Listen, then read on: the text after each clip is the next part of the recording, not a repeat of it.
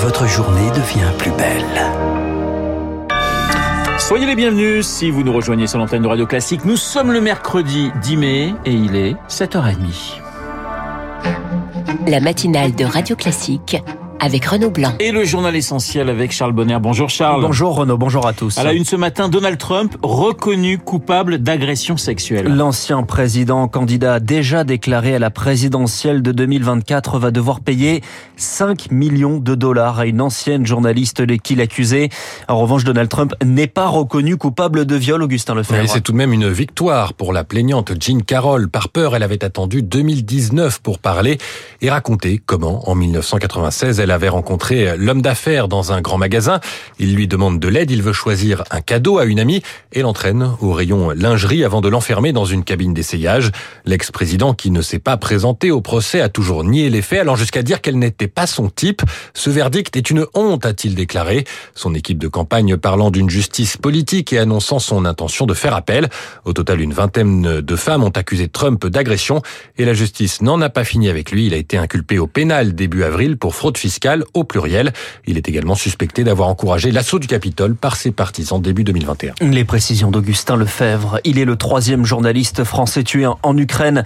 Arman Soldin est mort hier près de Bakhmut, épicentre du conflit touché par un tir de roquette. Arman Soldin, 32 ans, était le coordinateur vidéo de l'agence France Presse. On y revient à 8 heures dans le journal de Lucille Bréau. Charles, une attaque fait 4 morts dans une synagogue en Tunisie. C'est la plus vieille du continent africain sur l'île de Djerba. Deux fidèles sont morts dont l'un est français. L'auteur des tirs est un gendarme tunisien abattu après avoir tué deux de ses collègues. Cette synagogue avait déjà été victime d'un attentat en 2002. Ils sont fermés depuis hier, les bureaux de vote à l'étranger pour la double élection turque, présidentielle et législative qui se tiennent ce dimanche dans le pays. Un duel entre le sortant au pouvoir depuis 20 ans, Recep Tayyip Erdogan, et le candidat de l'opposition unie, Kemal Kılıç Daroglu. Scrutin serré, tendu, des bagarres ces derniers jours à Marseille, à Amsterdam notamment.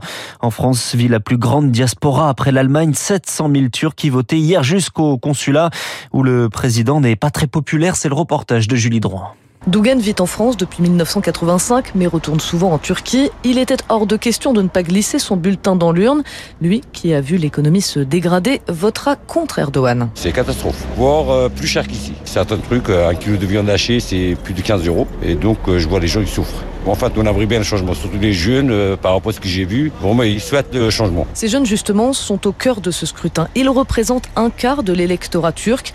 Mélissa Edjiar, 19 et 23 ans, espèrent eux aussi la défaite d'Erdogan, ce président dont il ne prononce même pas le nom. Quand moi je vois ma famille qui souffre pour payer des fournitures scolaires, acheter un stylo en Turquie pour un étudiant, c'est limite la moitié de son salaire. Quand je pense aussi à leur fonctionnement scolaire, le nombre de dépressions, le nombre de suicides, c'est inimaginable, vraiment c'est horrible. On doit agir en conséquence en fait. Et même s'ils sont loin et qu'ils n'ont jamais vécu en Turquie, ils défendent la liberté et la démocratie. On vit en France mais on a de la famille là-bas et puis bah, ça reste nos origines. Il y a des choses qui se passent, ça fait des années, des personnes qui sont empêchées de parler, du coup, du peu de moyens qu'on a, on veut aussi apporter euh, quelque chose pour que ça change. Pour l'instant, les sondages donnent toujours le président sortant au coude à coude avec son principal opposant. Des sondages qui sont désormais interdits jusqu'au scrutin. En revanche, l'AKP, le parti d'Erdogan, est favori pour les législatives. Vous écoutez Radio Classique. Il est 7h33. On le pensait enterré. Eh bien, il revient. C'est le projet de loi immigration. Pas de majorité suffisante, regrettait Elisabeth Borne il y a deux semaines.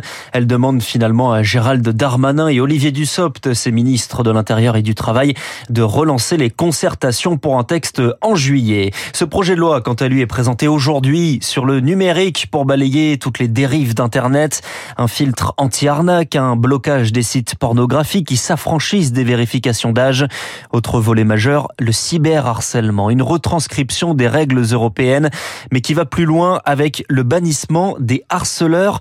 Un AUO, ce qui est presque inapplicable. Le premier frein, c'est celui de la justice. Une victime de cyberharcèlement devra porter plainte. Il faudra alors identifier les auteurs pour lancer une procédure judiciaire longue, coûteuse et souvent vaine, explique Alexandre Lazareg, avocat spécialisé en droit du numérique. Il faut d'abord assigner les réseaux sociaux qui eux-mêmes sont à l'étranger.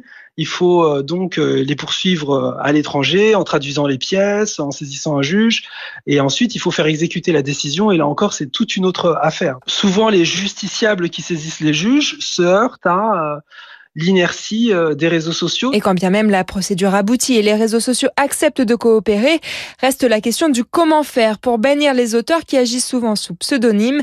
Et là encore, la tâche se corse, explique Nicolas Arpagian, vice-président du cabinet Edmind Partners, spécialisé dans l'analyse du risque numérique. Il va falloir choisir le mode opératoire d'identification de l'utilisateur. Est-ce que c'est numéro de téléphone? Est-ce que c'est un email? Ce sont des éléments qui peuvent être modifiés facilement parce qu'on peut avoir des numéros jetables utilisés ponctuellement pour conduire une opération malveillante. Et autre piste sur la table, suspendre l'adresse IP.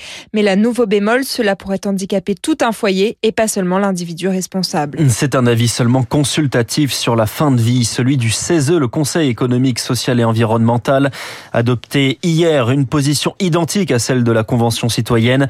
L'avis préconise l'autorisation du suicide assisté et de l'euthanasie, en plus d'un renforcement des soins palliatifs, sa rapporteur Dominique Joseph. Nous espérons peser sur la loi, éclairer le législateur sur un cheminement qui permet un choix individuel de son accompagnement, pas d'accompagnement du tout, un recours aux soins palliatifs, mais aussi à l'aide active à mourir. Et l'éclairer par nos alertes, ne pas aller trop vite sur certains sujets. Nous pensons euh, particulièrement à ne pas opposer le droit des patients et le droit des professionnels de santé à pouvoir refuser ces actes. Deuxième point, c'est sur l'ouverture de l'aide active aux mineurs. Ça a été un vrai sujet. C'est un débat qui doit se poursuivre. Un propos recueilli par Charles Ducrot. La quasi-totalité des Pyrénées-Orientales placées en situation de crise pour cause d'une sécheresse qui s'étend et de restrictions imposées dès aujourd'hui. Interdiction d'arroser les pelouses, les terrasses, interdit de remplir les piscines, plus de douches de plage. Le niveau d'alerte est au maximum deux mois avant les grandes vacances d'été. Les professionnels du tourisme ont déjà pris les devants. Brice Sanac est le président de l'UMI 66. Bâcher les piscines la nuit, ça représente euh, une forte économie d'eau au niveau de l'évapotranspiration de nos bassins. Nous allons aussi euh, réutiliser les eaux de filtration de nos piscines, les eaux de vidange de nos spas, euh, réutiliser les eaux des stations d'épuration pour pouvoir irriguer les golfs, mais aussi donner cette eau directement à nos amis agriculteurs avec lesquels on est engagé dans cette crise. La saison se fera dans les Pyrénées-Orientales et nous accueillerons nos clients qui n'y verront que du feu. Brice Sanac de l'Union des métiers et des industries de l'hôtellerie des Pyrénées-Orientales avec Chloé Sénard. Allez, on termine ce journal avec du football et la tentation saoudienne de Lionel Messi. Ouais, sa fin de saison avec le Paris Saint-Germain comme un air de tournée d'adieu après sa sanction. Son entourage assure qu'il prendra une décision qu'au mois de juin. Mais une offre énorme serait parvenue d'Arabie Saoudite, du club Al Hilal. On parle de 400 millions de dollars par an. Ce sont aussi les pétrodollars qui le financent, mais ceux des Émirats, on parle de Manchester City qui revient du Real Madrid avec un match nul 1-1 match aller de Ligue des Champions hier soir. Le match retour c'est la semaine prochaine. Ce soir c'est un duel italien, un duel milanais entre l'Inter et l'AC Milan. L'aller et le retour c'est assez pratique, se joue dans le même stade à San Siro. Merci mon cher Charles. 400 millions de dollars donc pour euh, éventuellement euh, Lionel Messi. Vous signez vous tout de suite pour euh, Radio Riyad à 400 millions de dollars. Hein Je ne pose même pas la question. Vous ne posez pas la question mais vous êtes sur Radio Je vais Classique. prendre l'avion là. non, vous restez là au moins jusqu'à 8h35 puisque on compte sur vous pour le rappel des titres. Merci à Charles. 7h38 sur l'antenne de Radio Classique. Nous sommes mercredi. Mercredi, vous le savez, c'est cinéma. Le cinéma a un nom sur Radio Classique. C'est Samuel.